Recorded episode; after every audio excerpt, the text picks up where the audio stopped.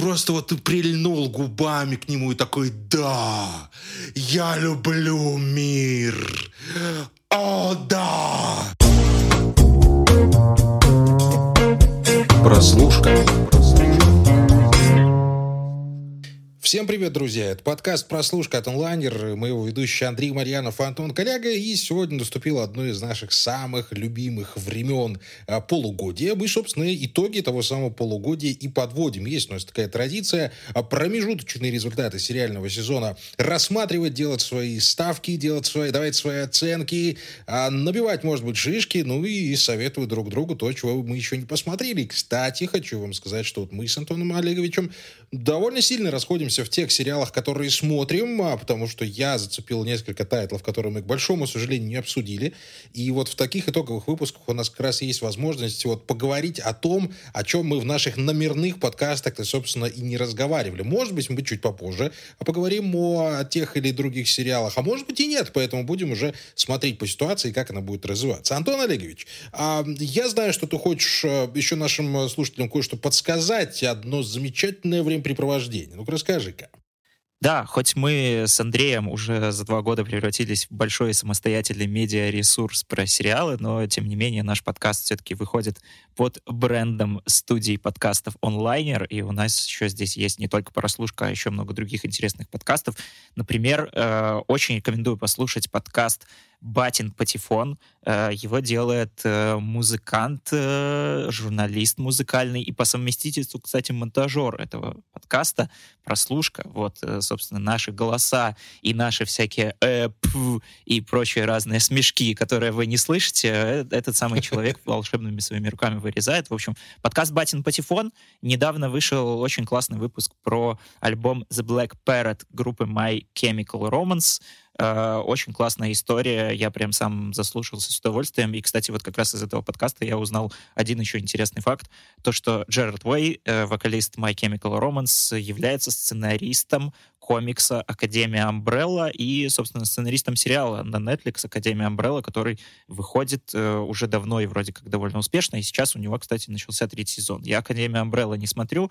Э, Андрею, он только что вот мне сказал за кадром, что он ему дико не нравится, но вроде как у сериала есть большая фан-база. Так что, если вы фанат э, My Chemical Romance, если вы были эмо в 2007 году вы наверняка их фанат. Э, если вы фанат Академии Umbrella, в общем, дико советую подкаст э, Батин Патефон обязательно послушайте. Вот, такая дружеская рекомендация. Спасибо, пацаны. До слез. Обнял. Ну и, конечно же, еще мы же забыли с тобой о очень важном и знаменательном событии, то что прямо сейчас мы с тобой записываем сотый выпуск. Слушай, ну что, что? Ты мне не сказала, даже шампанского не купил. Ну вот понимаешь, вот как вот заработались мы с тобой, я не могу даже отметить, как положено такое событие. Сто раз, Андрей, сто раз мы с тобой виделись, как минимум. Боже я даже мой. маму родную видел не столько раз, наверное, за последнее время, как мы с тобой встречаемся. Целых сто раз. В общем, такой интересный, конечно, юбилей. Антон Олегович, от души поздравляю тебя с этим событием. На самом деле, вот тут э, как никогда вовремя можно сказать, что мы очень долго к нему шли, потому что ну, это правда. Мы два года записывали все эти выпуски, мы отсмотрели огромное количество сериалов.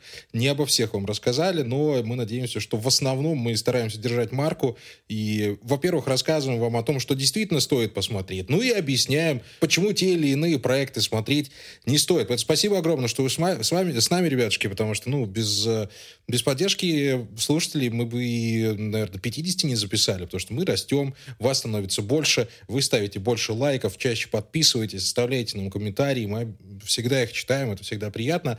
Но мы с тобой затянули уже со вступлением, наверное, Антон Олегович, я тебе хочу сказать. Надо уже как-то переходить. Ну, слушай, ничего страшного. Дальше с нами остаются только наши самые преданные слушатели.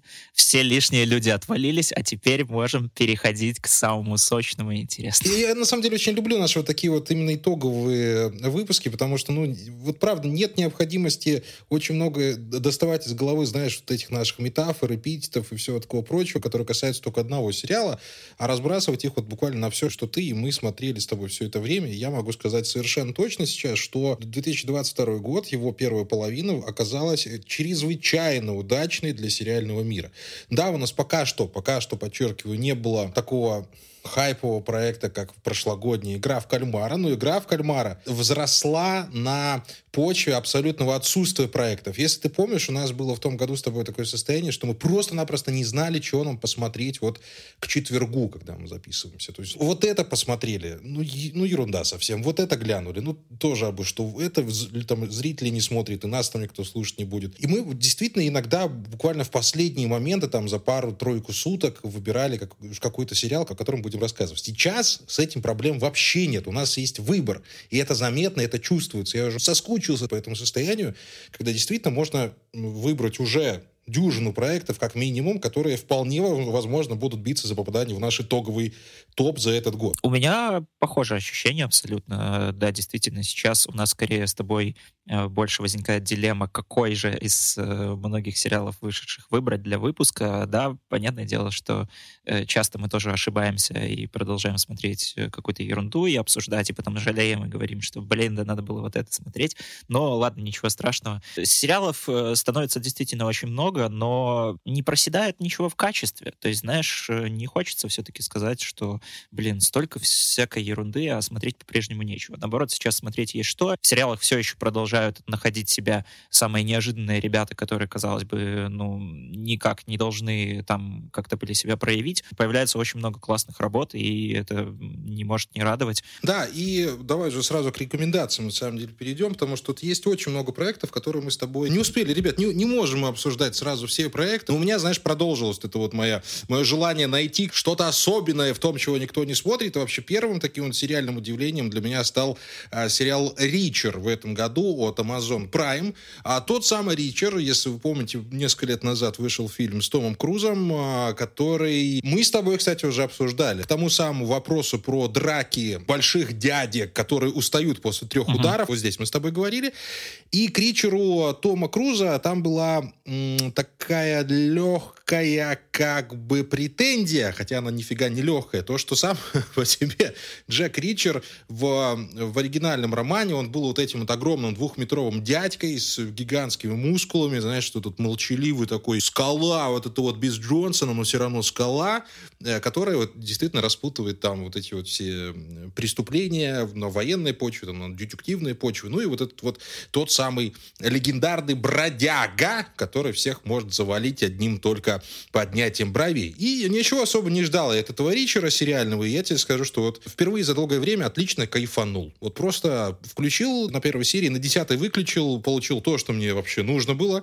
Э, хороший сюжет, классная актерская работа. Ну, насколько она там нужна, эта актерская работа, потому что я исполнил главной роли там ну, он в основном дрался, а не играл э, мышцами лица, uh-huh. но потом у него уже как бы вот в конце ты получаешь вот именно хороший боевик, неплохой триллер и, в общем, задел на второй сезон, который я очень надеюсь, что будет, потому что такие сериалы нужны, когда нам не нужно там копаться в глубокой драме, сценарных каких-то изысков требовать нет, просто классный дядька красивый, красивая женщина, они побеждают. Угу. Вот, это вот Слушай, первое открытие я... в этом году было для меня. Я на самом деле тоже очень много слышал довольно теплых отзывов о Ричере, о том, что это вот э, один из таких сериалов, которые никто не смотрит, но который доставляет такое трушное, искреннее удовольствие, кайф вот этого старого телевидения. Но я вот что-то его как-то пропустил, не знаю почему. Э, мне первый Ричер с Томом Крузом очень нравился, а второй вот произвел прям совсем какое-то отталкивающее впечатление. Может быть, я поэтому не стал смотреть. Но я понимаю, конечно, что это совершенно две разные вещи, но я еще тоже скептически отношусь, знаешь, вот таким сериальным ремейком э, хороших фильмов, например, там ну, «Линкольн для адвоката». романа скорее, понимаешь? «Линкольн для адвоката», да, его там уже от фильма будут отталкиваться, а тут они э, приблизили все-таки сериал к книге. И в этом большой плюс получился. Вот я уже когда читал отзывы тех, кто его посмотрел, кто книгу читал, говорю, да, ну вот здесь хотя бы Джек Ричер ага. похож сам на себя книжно. Поэтому... Там... Ну, круто, круто. И я очень редко смотрю комедии, как ты сам понимаешь. Ну, попадаются, конечно, иногда тайтлы, но в этом году вышел довольно странный сериал под названием «Женщина в доме напротив девушки в окне». Слышал? Да, это, Слышал? как я понимаю, пародия какая-то очень странная, мета-мета. Да, да, да. На все вот эти вот вещи про воеристские подглядывания в окно. В общем-то, по названию, я думаю, все понятно наверное. Да, «Женщина в доме напротив девушки в окне» — это вот именно сборище тех самых жанровых клише, когда девушка одинокая с какой-то драмой сидит возле окна, постоянно пьет вино, и тут она становится свидетелем страшного преступления, но никто ей не верит, потому что она бухает ежедневно, и все такие, да она же бухает, что она, какое преступление, это же белочку уже началась. Вот это вот, знаешь, это был момент, когда я, наверное, тратил, скорее, все-таки свое время на то, чтобы потом козырнуть своим знанием такого сериала, как «Женщина в доме напротив девушки в окне», а потому что у меня сложилось впечатление, что вот ты смотришь пародию, да, ты вот хочешь кринжануть немножко, увидеть какую-то отсылочку, но э, складывалось такое впечатление, что серии до пятой они снимали сериал вообще на каких-то серьезных щах. И ты такой сидишь, смотришь, блин, такая смеяться можно, а там, а там, знаешь, там такие реально драмы, там ребенок умирает у этой женщины, там еще что-то происходит, у нее там панические атаки от дождя, и такой, блин, ну вообще сериал серьезный. А в конце он заканчивается так, что ты думаешь, господи, ты зачем я все это посмотрел? Но это, знаешь, вот, вот, вот Ричер, если такой вот средний классный, хороший э, такой крепачок, то женщина в доме напротив девушки в окне, я не могу даже вот определить свое отношение к нему, потому что я считаю, что посмотрел его зря. Даром, что мне очень нравится Кристин Белл, но Кристин Белл в первую очередь это, конечно же, сериал «Хорошее место», друзья мои который я рекомендую вам посмотреть обязательно. Хорошее место. Хоть он не, не в этом году вышел и не в этом даже году закончился. Это один из величайших сериалов комедийных вообще в истории. Поэтому настоятельно рекомендую. Слушай, ну, мне на самом деле нечем особо похвастаться, если честно, к этому выпуску из того, что я посмотрел вне обсуждений в нашем подкасте, потому что как-то вот так вот получается, что, не знаю, я уже стал, в принципе, удовлетворяться тем, что мы с тобой смотрим. Мы как-то уже за два года с тобой на опыте научились фильтровать э, действительно какие-то стоящие вещи, даже пусть плохие, но о которых стоит поговорить, и там есть что найти. Вот, поэтому из э, таких вот относительно новинок, ну, я, естественно, смотрю третий сезон «Атланты», который сейчас выходит. Я уже сто раз, наверное, здесь э, горячо рекомендовал этот сериал. Э, третий сезон я растягиваю, смакую, поэтому все еще не досмотрел, но то, что выходит, мне прям дико нравится. Э, «Атланта» сильно уже поменяла свой тон, там главные герои ездят по Европе в туре с э, рэпером Пейпербоем, главным героем, и там тоже такая интересная структура нового сезона, когда основной сюжет перебивается сериями новеллами, которые такое, знаешь, немножко э, черное зеркало без технологий, но при этом с легким оттенком сюрреализма и на такие какие-то очень острые общественно-политические расовые темы. Эти серии их можно смотреть, в принципе, отдельно, как э, такие короткометражные фильмы. Я уверен, что вы точно не пожалеете. И вообще, э, я думаю, что э, даже Атланту можно вполне сейчас начинать с третьего сезона, потому что перерыв в 4 года все-таки сделал свое дело. Ну, прям сериал очень сильно поменялся, и я думаю, что э, без какого-то бэкграунда предыдущих сезонов вы все равно все поймете. Мне кажется, что Дональд Гловер и сценарная команда тоже поняли, что слишком сильно подвязывать э, все происходящее к событиям предыдущих лет уже будет как-то странно и неинтересно, потому что э, даже, наверное, те, кто первые сезоны честно посмотрели, э, уже все позабывали. Но я, конечно, помню, потому что я пересматривал, но, правда, там уже какие-то события восстановить я, довольно я сложно. Я, наверное, как раз-таки смотрел, да, вот когда он только начинал выходить, mm-hmm. поэтому сейчас мне вот прям крайне тяжело будет его Вот, но у Атланты все еще дико хорошие оценки, у него там метакритик зашкаливающий, там, кажется, 96 или 97, так что, ну, это точно одно из главных сериальных событий этого года, так что обязательно не пропустите. Вот такие дела. Ну, как говорит Расскажи Станислав, про разделение. Да, Расскажи про разделение. Станислав который... Белковский смотрим, следим, а про разделение я прямо сейчас на него смотрю. Ты вперед, батька, ты не лезь, я все знаю, Потому я что, все контролирую. Э, ты меня подбивал обсуждать этот сериал очень А ты его так и не посмотрел, да? Да, я его так и не посмотрел, и мы с тобой ну так и не собрались его обсудить, потому что там то у нас были какие-то спонсорские обязательства, то у нас еще были какие-то сериалы, которые находились поинтереснее, но вокруг меня все обсуждали это разделение, и, знаешь, мне уже как-то стало немножко э, неинтересно, что ли, потому что опять вот на меня воздействовал вот этот эффект, когда все вокруг что-то смотрят, обсуждают, я такой, «Э, ну ладно, это значит подождет. В любом случае, этот сериал из какого-то медийного поля уже никуда не уйдет, поэтому я его посмотреть успею. Ну и черт с ним. Ты посмотрел, и, насколько я знаю, что остался, как и все, в восторге. Я в любом случае надеюсь, что ты его посмотришь, потому что я настаиваю на то, чтобы мы его включили в топ-10 за этот год. А, и да, кстати, ребятушки, если вы думаете, что нам спонсорские контракты не нужны, вы сильно заблуждаете. Мы так и ерничаем, конечно. Ха-ха-ха. Но... Да, Р... если вы владелец какого-нибудь маленького заводика по производству может быть, большого, э, чего-нибудь мы обязательно вместе с вами будем, а, будем делать его еще популярнее. Так вот, «Разделение» — сериал, который в первую очередь привлекает внимание тем, что в режиссерском а, кресле там сидит Бен Стиллер, человек, который в последнее время все чаще занимается именно режиссурой, и фильм а, э, «Удивительная жизнь Уолтера Митти» один из моих любимых, как был, так и останется, так и будет оставаться, думаю, еще долгие годы. И тут вот он заходит на сериальную веточку, на сервис Apple Plus TV, который, собственно, заказывает сериал, который рассказывает нам о некой компании, а главной фишкой которой является то, что они вживляют в, своим, в голову своим работникам чип – который э, блокирует воспоминания об этой самой работе. То есть они приходят на работу, и там они представляют из себя работников. И как только они выходят с работы, они забывают напрочь о том, что происходило вот в том самом офисе. И то же самое они забывают Короче, о своей личной мечта жизни. такая адептов work-life. Да, balance. именно так. И это там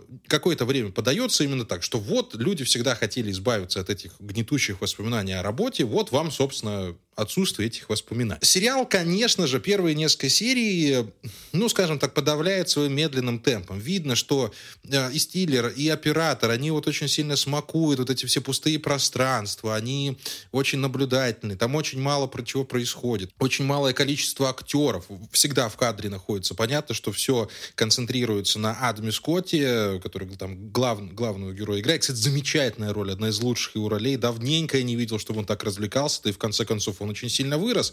И если мы вообще говорим про Адама Скотта, который главную роль играет, если тут уже проводить параллели, то как раз-таки у Бена Стиллера он играл злостного, ненавистного начальника журнала Time, который пришел его уничтожать в фильме «Невероятная жизнь Уолтера Митти». Если ты смотрел, то обязательно вспомнишь.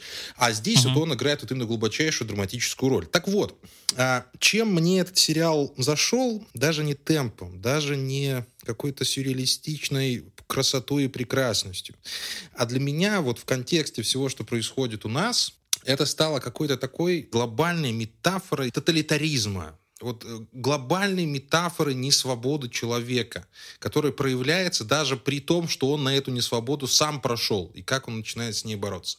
Это очень сложно понять не белорусу, например, очень сложно понять, э, если вы не в контексте. И, может быть, даже это я через свою призму провел этот сериал. И понятное дело, что правда в глазах смотрящего, это ну, совершенно естественно. Но те события, которые там происходят, и те слова, которые говорят персонажи этого сериала, и те попытки попытки вот подавления человеч... человека самого в себе, они совершенно удивительны. Они считываются на каком-то мега подсознательном уровне, на подкорочке. И ты видишь, как вот это вот стремление к свободе, стремление к пониманию происходящего, стремление к осознанию себя и того, кто ты есть, потому что там люди разделены на, на две части, на рабочую и на обычную.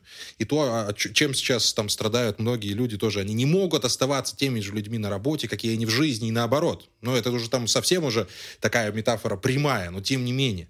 И поэтому я считаю, а, разделение скорее даже высказывание, понимаешь? То есть если бы мы говорили просто про сюжет, как последовательность действий, это было бы одно. Но здесь я вижу прям вот человеческую мысль, я вижу ощущение, я вижу сверхзадачу мою любимую, я вижу, что автор думал, я вижу, что он думал в правильном направлении. Попытаться передать боль, вот это вот непонимание, отсутствие свободы, какого-то одиночества. Совершенно феноменальная работа с таким клиффхенгером на второй сезон, ну, который, ну, невозможно просто упустить. Вот это то самое забытое чувство от клиффхенгера, которое заставляет тебя, просто вот заставляет тебя посмотреть второй сезон, и убежать от этого ты не можешь. Плюс к этому всему Джон Туртура и Кристофер Уокен. И это все. Ща они там играют гей-пару, которые не могут завести толком роман на работе, потому что все под камерами. Они, ты знаешь, вот нежная стариковская гей-пропаганда вот эта начинает. И невозможно на это без смотреть. Ну, невозможно. И потом они в конце... А вот об этом уже говорить не буду. Друзья мои, это вы посмотрите сами в сериале «Разделение» от Бена Стиллера. Я настоятельно рекомендую и тебе, и тем, кто нас сейчас слушает, Антон С разделением мы разобрались. Его надо смотреть. Мы его будем с тобой еще чуть позже обсуждать. Я думаю, что там ближе к итогам, когда будем подходить. А, но есть у нас не только сериалы, которые мы не смотрели. Ну и так, к сожалению, к огромному моему сожалению, получилось, что у нас есть сериал, который мы посмотрели, обсудили, но так и не выложили. Потому что выйти он должен был 25 февраля. Я правильно понимаю? Да, возможно, даже 24. Самая грустная, самая большая ирония в том, что сериал называется «Миротворец». Сериал, который мы очень сильно ждали, который мы хотели обсудить с Антоном Олеговичем, обсудили, но, к сожалению, прямо сейчас вот он лежит у нас в загашнике, и мы вот думаем, что с ним делать. Выкладывать его, не выкладывать. Наверное, надо, чтобы вы уже, наши слушатели, решили, как нам вот поступить. Это будет такой, знаете, подкаст из прошлого, которого, по которому мы очень сильно скучаем. Да, причем выпуск-то получился действительно очень классным. Я его несколько раз переслушивал в сырой версии. Мы с Андреем там прям разогнали очень много разного интересного про сериал, начиная с того, что нам он не то чтобы прям сильно понравился, то есть, ну, нормально, так, средненько, хорошо, а потом в процессе разговора мы нашли там столько для себя разных всяких смыслов э, и интересностей, что выходили из студии прям с большим восторгом. Ну и вообще от «Миротворца» до сих пор остается какое-то такое теплое чувство чувство и послевкусие, которое прибавляется еще к вот этому негативному контексту вокруг и воспоминаниям о том, что это, да, был наш с Андреем последний выпуск и последнее обсуждение «Спокойные времена», когда мы еще могли э, с удовольствием смеяться и без всяких оговорок и шутить о угодно. Вот. «Миротворец», э, кратенько, наверное, только скажу, что это прям э, достойный сериал, достойная работа Джеймса Гана, который продолжает свою творческую линию э, про э, сложные отношения отцов и детей. У него в «Стражах Галактики» был отец э, целая планета, а теперь отец э, не целая планета, но целый Роберт Патрик, э, тот самый жидкий терминатор, который, в общем-то, доставляет столько же проблем э, нашему главному герою-миротворцу. Это тот самый э, шовинист-линчеватель из второго отряда самоубийц, который здесь такой э, может сразу показаться, что немножко размазня, но постепенно мы э, понимаем, что это просто человек с большой душевной травмой, которую он как-то пытается закрыть и найти в себе что-то большее, чем вот просто такой наемный убийца, сайдкик э, для более вроде как значимых героев. И там классная команда, классные гэги. И самая классная заставка, самая классная да, заставка и, конечно в истории же, сериалов. Самая классная заставка в истории сериалов, которую Джеймс Ганн сам называет величайшей в истории. И здесь э, очень сложно поспорить, потому что это единственная заставка, которую я никогда не проматывал. Абсолютно Этот танец так, да. э, можно вполне себе э, в самые грустные моменты включать и смотреть отдельно. Это отдельное произведение искусства. Такое редко, правда, получается с сериальными заставками, вот кто бы говорил. Так что да, «Миротворец» — горячая наша рекомендация. И кроме «Миротворца», то у нас еще много разной всякой супергероики выходило в этом году. Марвел продолжает свою экспансию на большие экраны. С супергероикой малые, все вернее, довольно да. сложно, я тебе хочу сказать, Антон Олегович. Да, ребятушки, я думаю, что если вы нам э, дадите знать, то мы все-таки «Миротворца» выложим. Мы правду хотим, чтобы вы этот подкаст услышали. И чтобы вот именно слово «миротворец» как нельзя кстати пришлось в первую очередь. Что касается дальше того, что с сериалом происходит, а, мы, судя по всему, опять упираемся в стандартный Марвел, к большому сожалению. А «Лунный рыцарь», которого мы с тобой посмотрели, подкаст, который вы можете послушать, мне относительно понравился. В конце концов, я выловил иронию того, как Оскар Айзек попался на собственную удочку, спев у Джимми Фэллона а, песню про гипопотама, а потом гипопотама, собственно, встретив в сериале а, «Лунный рыцарь». Я бы ждал этого момента, очень понравился. Мне в целом, ну, мне, зашел этот проект. Я очень люблю Итана Хоука, я люблю вот эти вот все заигрыши с египетской мифологией. А, ну, в целом он ровненький, стройненький получился. То есть, ну, у меня к нему минимум претензий, у него хороший задел, и Оскар Айзек великолепно, один из лучших актеров нашего поколения. Но потом выходит Мисс Марвел, блин! Мне говорят, вот, первая серия Мисс Марвел, она так крута! 99 на Rotten Tomatoes, там метакритик ее, да это... И тут у меня, значит, начинают шкалить приборы. Понимаешь, да, я смотрю первую серию, и действительно, она оказывается таким милым сериалом для подростков. Там все очень по-киношному, там очень много визуала, там э, текст на стенках, там, знаешь, э, э, ребятушки пишут друг другу сообщения, они там написаны на асфальте. Ну, все, как мы любим. Просто вот, вот киношечка-киношечка такая, знаешь, вот 16-16, Sweet 16 такой, знаешь, махрово-розовый. Ну потом, зараза, я включаю вторую серию, понимаю, что я смотрю не, блин, не Disney+, а Nickelodeon, понимаешь? А я не заказывал сериал Nickelodeon по Мисс Марвел. Она потом должна будет становиться частью вселенной, понимаешь? Вот это вселенной. А кого мы увидим во вселенной? 16-летнюю девочку, которая пакистанка, ЛГБТ-френдли. Я не то, что против этого. Я всегда за повесточку. Это хорошо, либерализм должен жить. Но не так же топорно, ребята. Вот вы говорите, вот, он бьет кошку, мы же не должны бить кошечек, да, мы не должны.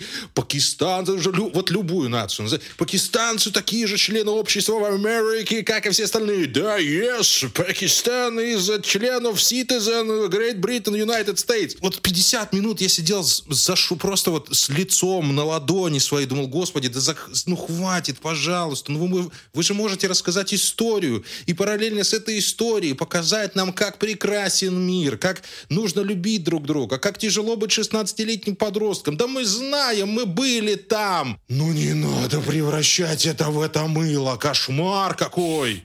И, и это вот мое отношение к этому сериалу, оно подтвердилось, оно подтвердилось оценками, потому что первую серию действительно можно было бы оценить более-менее адекватно, она вышла хорошая, красивая, но вторая — это кошмар. Я не знаю, в кого они целились этим проектом, вообще без понятия. Плюс ко всему, как мы понимаем, у нас появится Кейт Бишоп, у нас появится Мисс Марвел, у нас женские Мстители грядут, они уже прям рядышком. Элизабет Олсен сегодня, кстати, планирую посмотреть э, Доктора Стрэнджа в мультивселенной Безумие. Вот у нас уже три большие персонажа персонажа, один из которых выполняет функцию кого? Вот кого функцию ты выполняешь, мисс Марвел? И это при том, что исполнительница главной роли великолепно играет. Это просто удивительная девочка. Она станет звездой. 100 миллионов процентов. Но ее, к большому сожалению, поместили в тот сериал, из которого ну, можно просто выжимать розовый сок любви. Просто вот ты прильнул губами к нему и такой, да, я люблю мир. О, да. Я... Меня давно так не злился. Вот просто, просто на сериал. Вот зачем это мне? Зачем мне эти воспоминания? Вот куда, куда, что мне с ними теперь делать? Зачем я выбрал эту работу? Сидел бы, понимаешь, смотрел бы там э, Шерлока Холмса, это тоже плохой пример. Ну, неважно. В общем, я в диком, я в диком возмущении от того, что я увидел. Я считаю, что им уже пора сесть задуматься. Что вы творите, ребята? Для кого вы снимаете? Определитесь.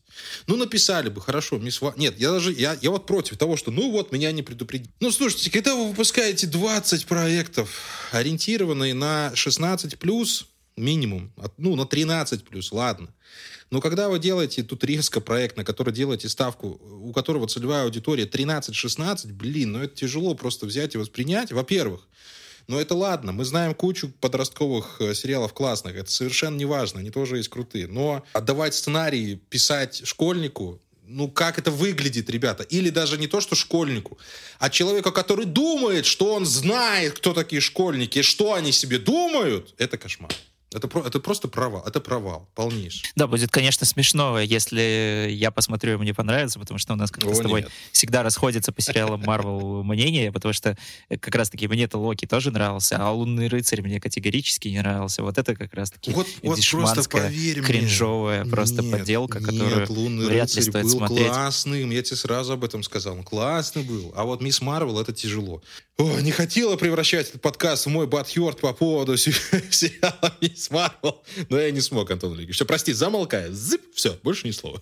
Ты мне скажи, пожалуйста, Антон Ильич, вот из тех сериалов, что мы смотрели с тобой, да, вот за эти полгода, вот был ли какой-то проект, который мы вот сначала хвалили, вот просто так вот, можешь даже вот название наших подкастов вот, вот, провернуть, был ли проект, который мы хвалили, казалось бы, а вот сейчас он не оставил у тебя вообще никаких воспоминаний. То есть он как-то вот выветрился. Слушай, да, наверное, таких, которых вот прям хвалили, а потом он выветрился из головы, все-таки нет. Но мы с тобой обсуждали достаточно много э, разных таких середняков с плюсом. Э, вот э, на них как раз-таки распространяется вот эта вот болезнь, когда это, ну, просто сериал момента, знаешь, ты получаешь от него удовольствие, тебе он может как-то искренне нравиться, его интересно обсуждать, но вот о чем я часто тоже упоминаю в наших выпусках, что сейчас, в принципе, сложно ждать э, выхода в следующих сезонах сериалов, э, когда, ну, такое вот изобилие. То есть я бы с большим удовольствием просто все, если бы у меня была какая-то власть в сериальном строении, я бы все превратил просто в мини-сериал и смотрел по одному сезону.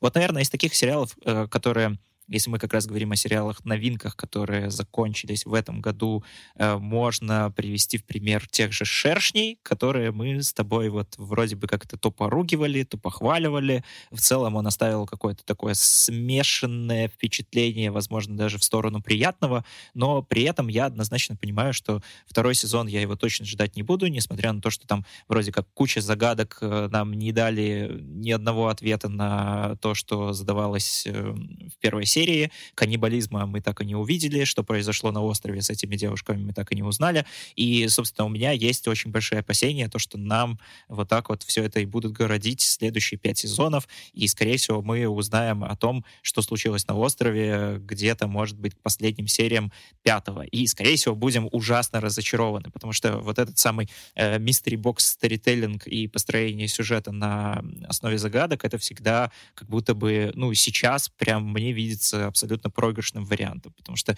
ответы на загадки, скорее всего, не удовлетворят никого и никогда. И, в принципе, если у тебя сериал строится исключительно на загадках, то давать ответы — это, ну, полная глупость, иначе ты просто не сможешь держать зрителя на, крю- на крючке.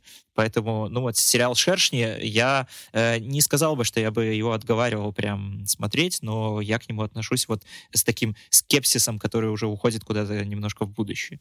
А, у меня совершенно такие же чувства, ты знаешь, ты как Э, как можешь вспомнить, я его достаточно хвалил скорее. Мне он нравился и по темпоритму, и по сюжету, и по, опять же, вступительным титрам, там замечательно песня играет.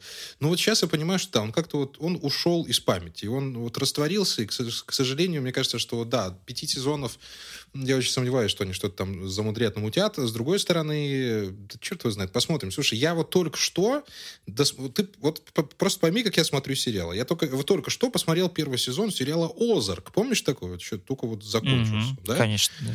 Я вот перестал понимать, почему мне так не нравился. я, я помню, посмотрел первую пару серий, такой, блин, да не буду смотреть какая-то... Слушай, может, ты Мисс Марвел пересмотри годик а, Я чуть-чуть попозже посмотрю, когда вырасту, наверное, знаешь, когда я стану взрослым, то, тогда уже гляну. Но вот с Озраком как-то вот у меня совпало, хотя я более-менее понял, почему он мне не нравился, потому что он вообще-то выходил параллельно с Breaking Bad, во все тяжкие, и там слишком много параллелей. Это хороший белый, который попадает в нехорошую ситуацию, становится плохим белым, да, и э, Второе — это то, что за главных персонажей ты как-то перестаешь очень быстро переживать. И не в том плане, что они бессмертные, а именно в том плане, что они бессмертные, потому что в той э, зараза ситуации, в которой они оказались, они бы уже 30 раз оказались э, six feet under, как говорится, в тайтле еще одного сериала. Но это и так. Я еще, я думаю, что досмотрю Озарк, но я как-то к нему наконец-то правильно дотронулся. В этом году меня еще разочаровала эйфория. Ты знаешь, я не знаю, что случилось с этим проектом, что случилось с Барри Левинсоном, но какую-то, мне кажется, такое ощущение, что какую-то магию потеряли. Вот есть у любого проекта всегда вот этот вот чарующий аромат свежего сериала. И вот у эйфории в ее первом сезоне, в двух спецвыпусках он присутствовал. А во втором сезоне у меня такое ощущение, что все-таки началась скорее игра на публику, игра в красивые стрелочки на глазах и в классные инста-луки больше, чем в ту глубину и в ту драму, в которую нас погружали в первом сезоне. Да, во втором чернухи тоже достаточно, там, опять же, еще больше членов на весь э, телевизор, но, как выясняется, не в этом-то вся суть драмы. О драме можно узнать просто с чужих слов, а о драме можно узнать из тишины, можно узнать из взгляда, знаешь, актера, человека, персонажа.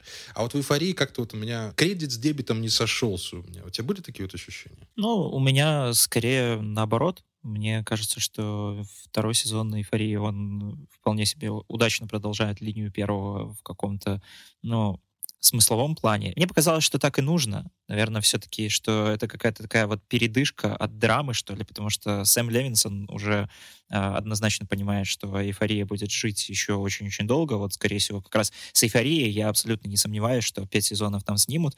И вот э, первый сезон, мне кажется, он э, делал все-таки вот как-то так с рывка, с пинка, стараясь вот э, побольше вот что-то в это вложить, просто потому что, ну, непонятно было, какая будет судьба проекта. Все-таки вещь такая достаточно провокационная. Работать работать на подростков тоже довольно сложно, работать на э, взрослую аудиторию с сериалами про подростков, наверное, еще сложнее. То есть «Эйфория», мне кажется, вполне могла и не выстрелить, но вот как-то так удачно все сложилось. Во втором сезоне он больше, знаешь, э, закрывал как будто бы свои какие-то эстетические потребности, то есть э, героев он немножко так оставил в покое, какие-то из э, главных персонажей вообще ушли на второй план, то есть даже Джулс, которая была э, главной героиней, одной из главных героинь первого сезона, она там где-то просто болтается, что-то иногда подходит, какие-то неловкие разговоры заходит, заводит с Ру, но не больше. Вывели, вернее, на первый план э, персонажей, которые были как раз э, в первом сезоне, на втором.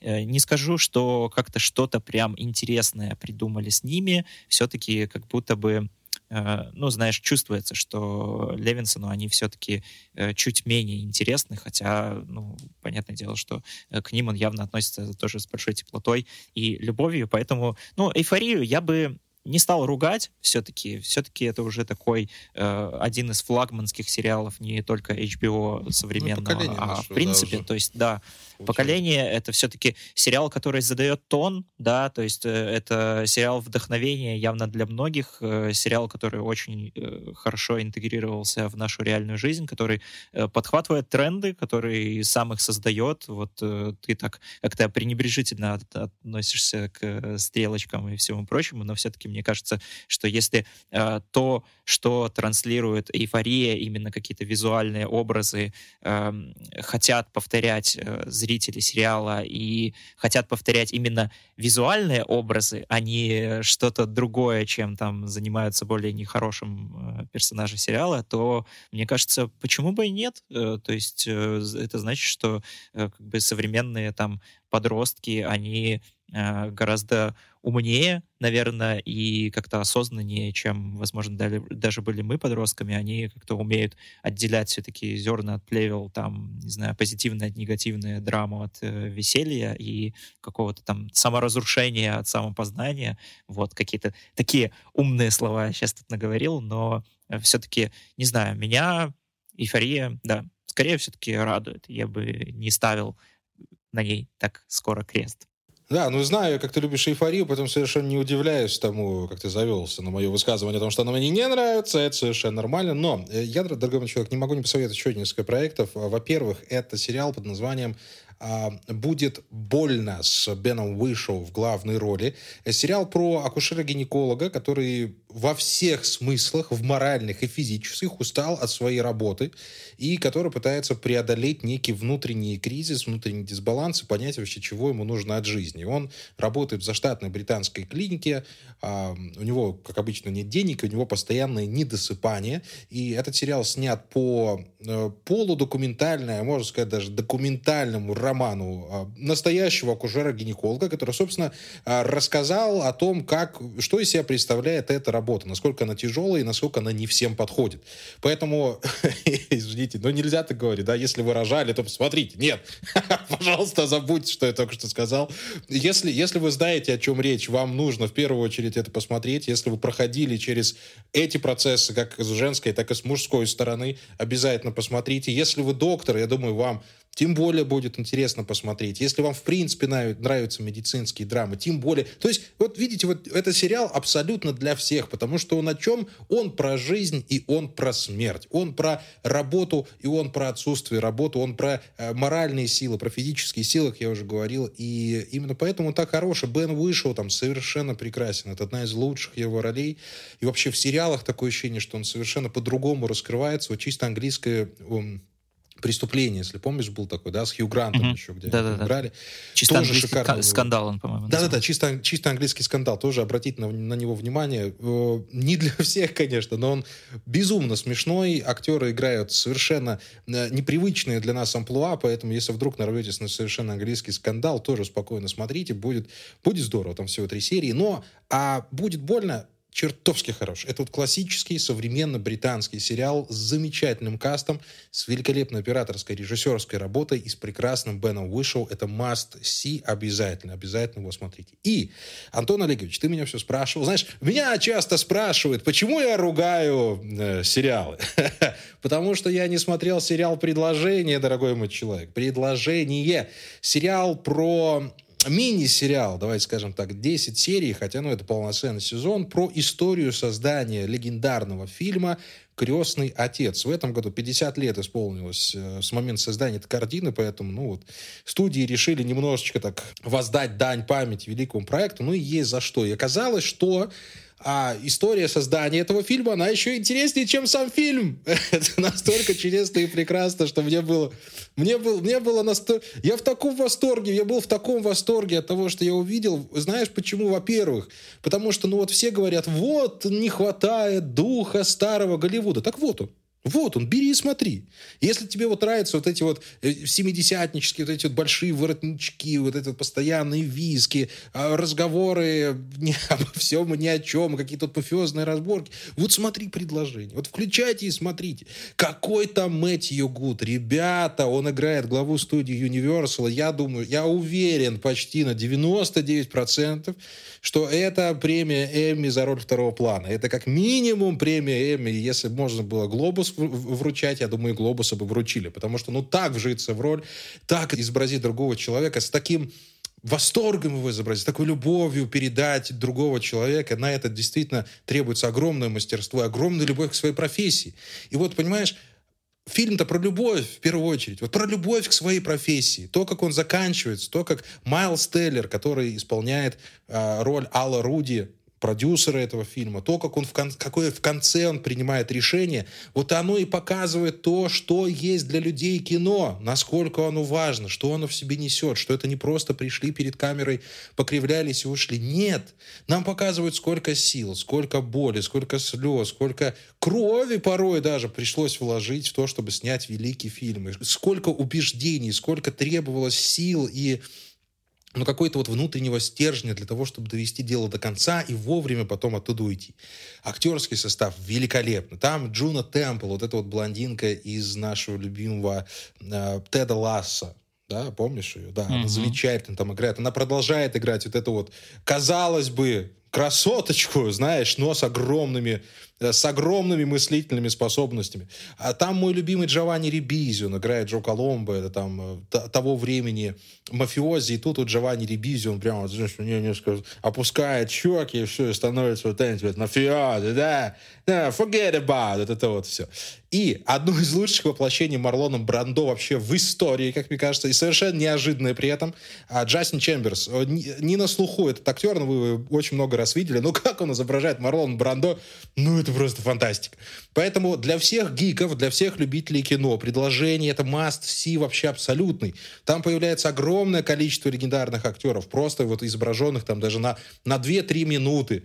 А там э, вся та атмосфера золотого Голливуда, которую вот вы хотели получить, но не могли, не знали, где ее найти, вот она в сериале «Предложение». Ну и там Майлз Тейлор, который, в общем-то, играет умницу и красавчика, который нагибает, нагибает Голливуд с легкой ухмылкой и с легким прикуриванием сигареты в конце, уезжанием в закат с Оскаром за фильм, за лучший фильм года. И, кстати, если вы вдруг еще не разобрались, почему именно продюсеры получают Оскар за лучший фильм, обязательно смотрите предложение и поймете, что именно продюсеры в Америке фильмы-то и делают, в Голливуде. То режиссер — это хорошо, сценарист — это неплохо.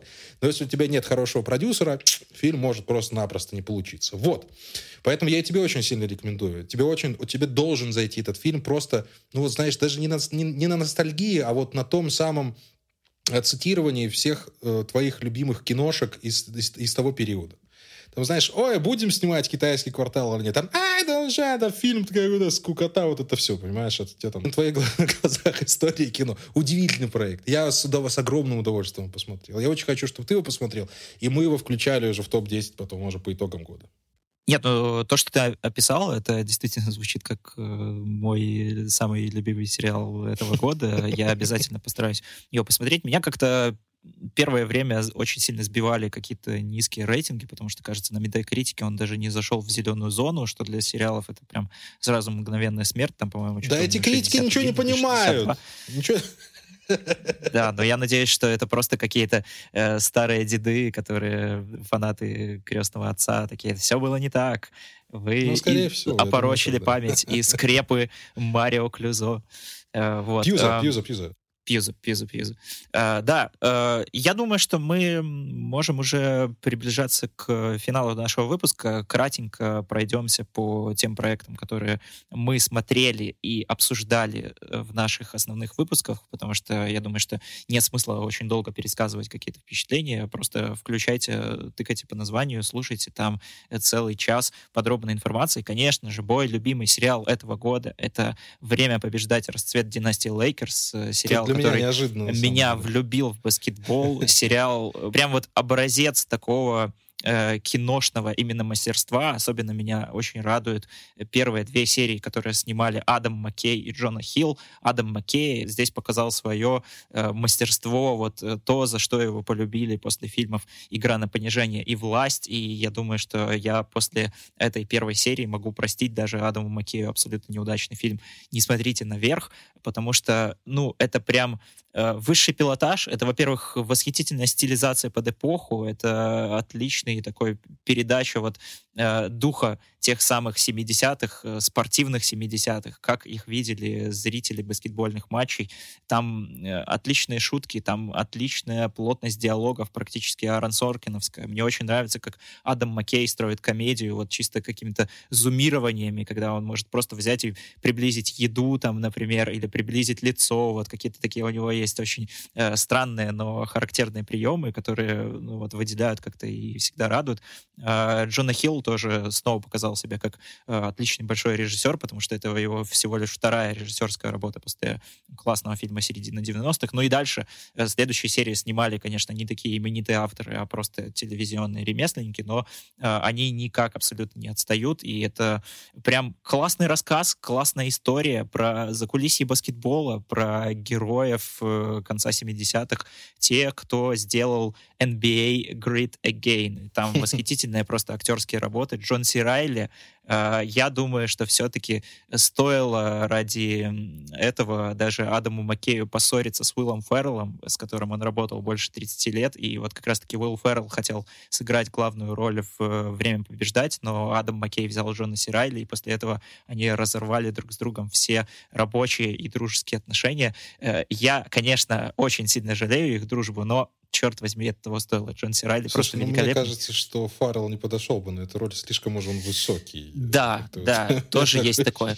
Эдриан Броуди тоже э, вроде бы казался актер, который застрял в последнее время в каких-то очень сомнительных проектах. Здесь снова прям у него открылось ну, второе дыхание, не поболюсь этого клишированного такого выражения. Тренер Пэт Райли, это просто, ну, прям вот тренер мечты. Все. Э, да, я на самом деле вот буквально парой слов буду обходиться, вот, посмотрю, что мы обсуждали. В этом году совершенно бесчеловечно убили Декстера, вернее, его достали из могилы, еще раз убили, обратно закопали. Это было отвратительное завершение этого сериала, к огромному сожалению, с Декстером я бы хотел, чтобы лучше попрощались. А, «Изобретая Анну», тот самый сериал про русского происхождения мошенницу, которая обманывала американский бомонд, но в итоге, ну вот он получился, как ты знаешь, вот сериал сам в себе. Дальше, собственно, самого себя он никуда не пошел. Э, Анна Винтур там, ну не Винтур, а этот самый, Анна это самое, там еще как-то походила, погуляла по пабликам и все. Но при этом главная роль здесь замечательная. Самый удивительный, один из самых удивительных сериалов у нас в этом году это а, Пэм и Томми, Пэм и Томми собрал у нас самое огромное, большое количество прослушиваний и стал нашим топ-1. Мы, честно говоря, этого не ожидали совершенно, но подкасты, правда, получился хороший. Ну и сериал, на самом деле, получился ничего.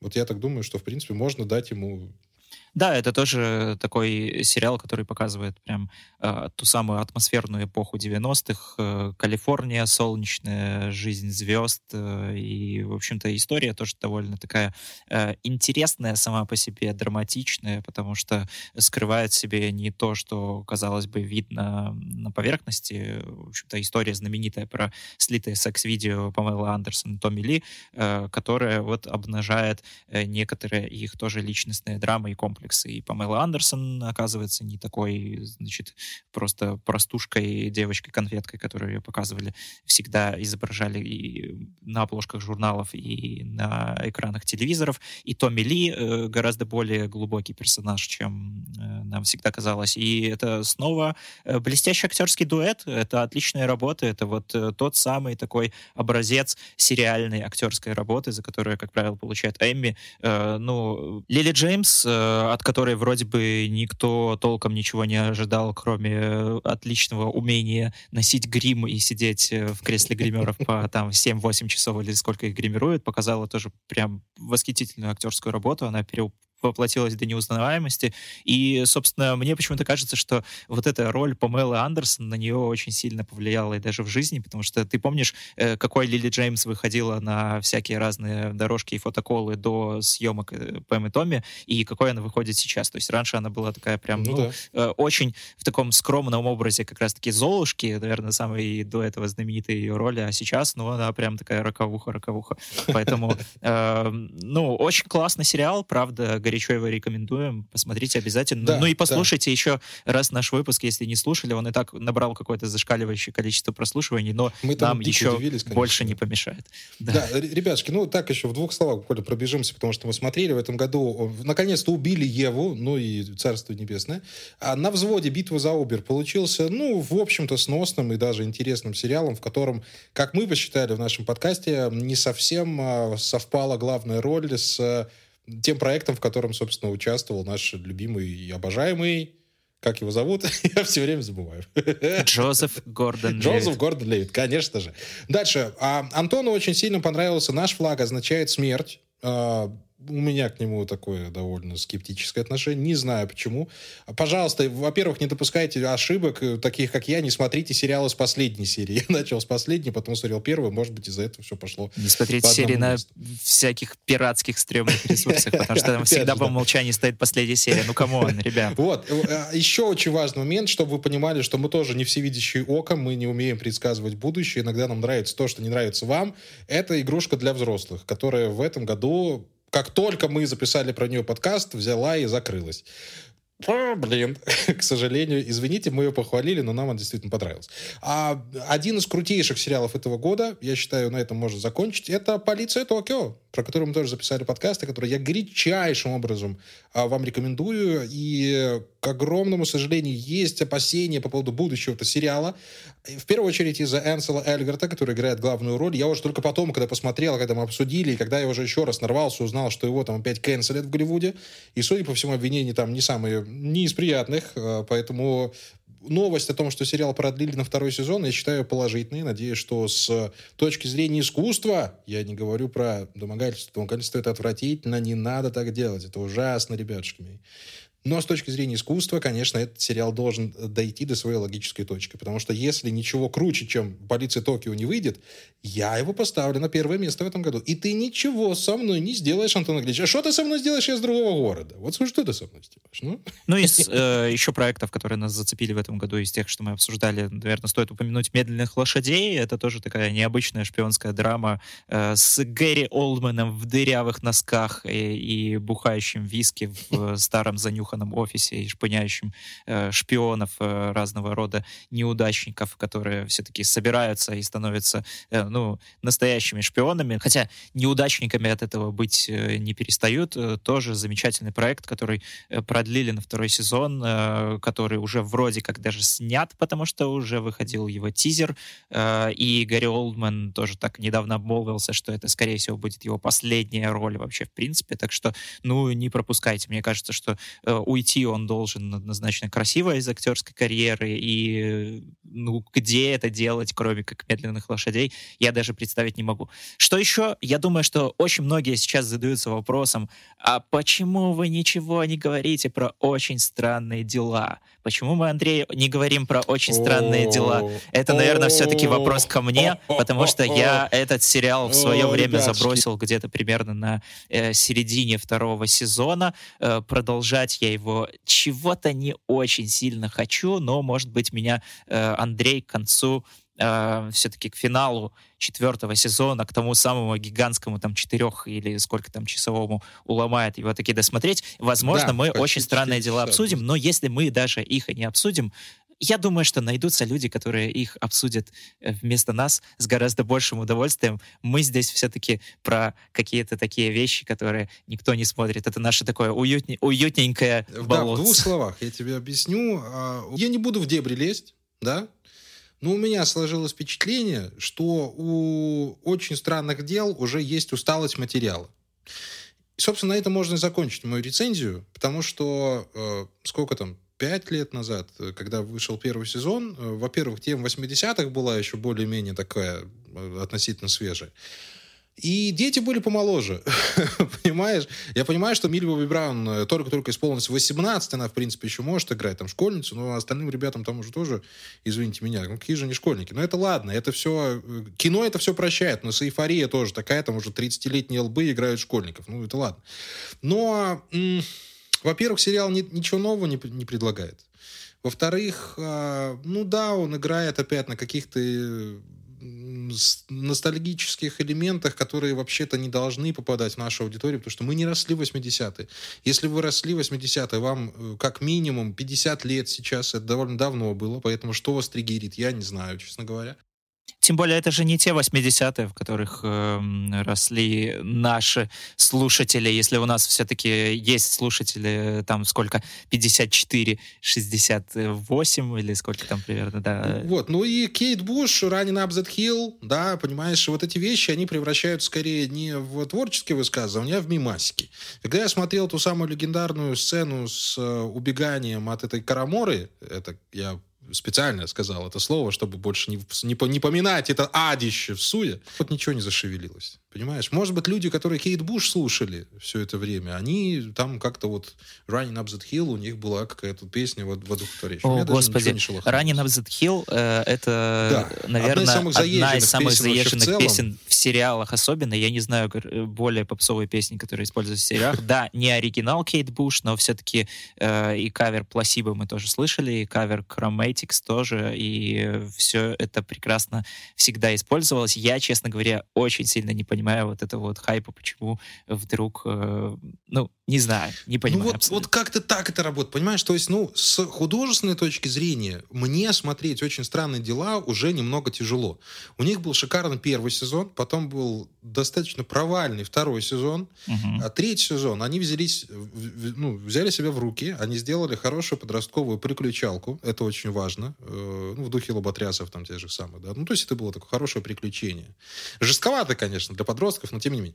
И вот четвертый сезон такое ощущение, что ну вот, а где, а что, а как? В меня сейчас будут бросаться там вот, мол, там опять про самоидентификацию, там про рост над собой. Да, ну, ребят, ну как-то вот все это уже, уже, уже мимо, как надо что-то с этим делать. Поэтому давай досмотрим. Мы его, надо его посмотреть, надо досмотреть, но промежуточное впечатление такое. Мы его не обсуждали просто потому, что он еще не вышел. Мы очень редко обсуждаем сериалы, которые еще не вышли. Поэтому ждем этого двухчасового финального эпизода. Если, он, если я скажу Антону Олеговичу, что ну это шедевр, ну что же, ну не отвертится уже, будем обсуждать в таком случае, да? Вот, но на данный момент он не закончился. Так, Антон Ильич, я думаю, пора сворачиваться нам, но в конце, в двух словах, опять же, о полугодии. Мне это полугодие понравилось. Я считаю, что это было одним из самых интересных и сильных полугодий вот на моей памяти. Это было классно. Угу. Согласен, да, вот, э, собственно, то, что я уже говорил в начале, могу еще раз повторить. Э, сериалов очень много становится, сериалов э, на любые абсолютно темы, на любой вкус. Э, смотрите, выбирайте, и очень сложно нам э, становится выбирать темы для подкастов, и наверняка мы даже и сейчас, вроде бы, казалось бы, используя вот этот выпуск с итогами полугодия, ну, сейчас вот мы что-то там все позакрываем, то, что мы пропустили, я уверен, что мы даже, возможно, и 5% из того, что выходило действительно классного, все еще не обнаружили, не посмотрели. И какие-то тайтлы, которые вот э, выходят прямо сейчас, и они вроде как номинально относятся к первому полугодию, но они еще не завершились, мы уже будем смотреть во второму. Об этом мы уже подробнее будем рассказывать и в основных выпусках, и потом в итогах года обязательно. Э, ну, э, не знаю, Любовь смерти робота еще у нас выходил новый сезон, но там вы просто берете, включаете серию, которая называется Джибаро Альберта Миэльга, и больше не смотрите ничего. Э, Тут слов никаких не нужно, потому что и в серии нет слов, и у меня слов тоже не будет, просто включайте и смотрите. И я думаю, что мы можем заканчивать этот выпуск. Мы уже много чего наговорили, много чего посоветовали, много чего вспомнили. Э, да, По... столько тайтлов у нас редко возникает, конечно, выпуск, да, поэтому, ну, Поэтому мы любим этот формат. Да, надо говорить о лучшем, э, надо говорить с лучшими. Друзья мои, спасибо большое. Это был подкаст «Прослушка», наши итоги полугодия. Андрей Марьянов, Антон э, Коляга. Мы продолжаем смотреть сериалы, мы продолжаем любить сериалы, хотеть их, и смотреть их, и ценить их, и обсуждать их. Поэтому оставайтесь с нами. Любим вас. Пока-пока-пока. Слушайте нас э, на всех возможных подкаст-платформах. Apple Podcast, Google Podcast, Яндекс Музыка, CastBox, Spotify, если вы живете за границей. Э, если вы слушаете нас э, из онлайнера, то там встроен плеер CastBox. Вы можете нажать на кнопочку Description. Там есть в описании все-все-все тайтлы, которые мы упоминаем в этом выпуске. Э, да и в предыдущих тоже. В этом выпуске особенно актуально, потому что мы столько всего упомянули. Мне кажется, запомнить это абсолютно нереально. Поэтому будет список просто Просто открывайте, копируйте, вставляйте, где вы там смотрите сериалы. Э, вот. До новых встреч, до новых прослушиваний. Пока-пока. thank you